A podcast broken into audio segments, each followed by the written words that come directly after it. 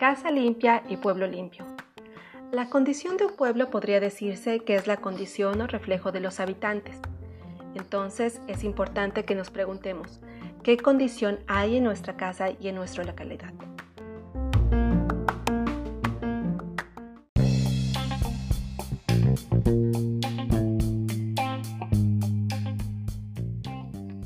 Así que empecemos por nuestro hogar, el cual debe ser un espacio que disfrutemos y deseemos estar ahí por lo cual hay acciones muy sencillas que podemos practicar para tener una vivienda limpia y ordenada. Claro, esto requiere esfuerzo y disciplina para que se convierta en hábito, una forma de vida. Los hábitos de un hogar limpio y ordenado son 1. Cada mañana debes tender tu cama. 2. La cocina debe estar ordenada. 3. Debes hacer un espacio específico para cada cosa.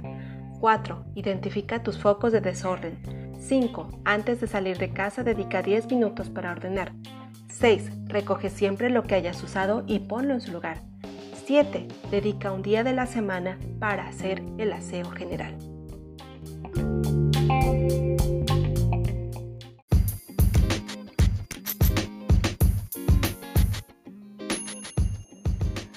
Así como hay hábitos de limpieza y orden en el hogar, también los hay en la calle y en nuestra localidad.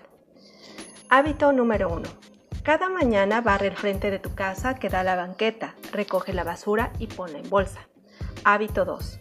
Si tienes arbustos o árboles, pódalos y recoge las hojas.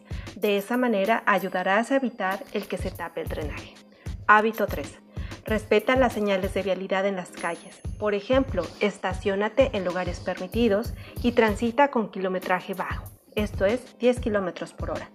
Hábito 4. Si eres un peatón, camina por las banquetas y antes de cruzar la calle, observa en las diferentes direcciones. Hábito 5.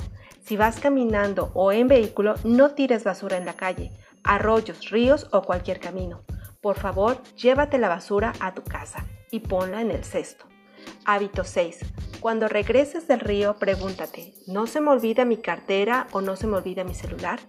Pero también pregúntate, ¿no se me olvida mi basura? Por favor, llévate tu basura a casa y ponla en el cesto. Hábito 7. Si tengo una mascota, sea perro o gato, debo de tenerla en casa. Si la saco a pasear, la llevo con correa y me, la y me llevo una bolsa de plástico para levantar sus heces, ya que cada gramo de popó de mi mascota tiene 23 millones de bacterias, las cuales pueden causar enfermedades en los humanos. Hábito 8. Cuando vayas a comprar, lleva tu bolsa de mandado. No pidas bolsa de plástico.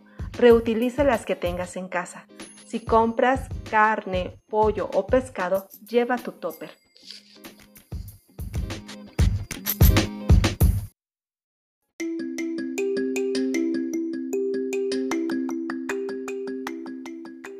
Así que lo que tú hagas o dejes de hacer repercute en los demás para bien o para mal.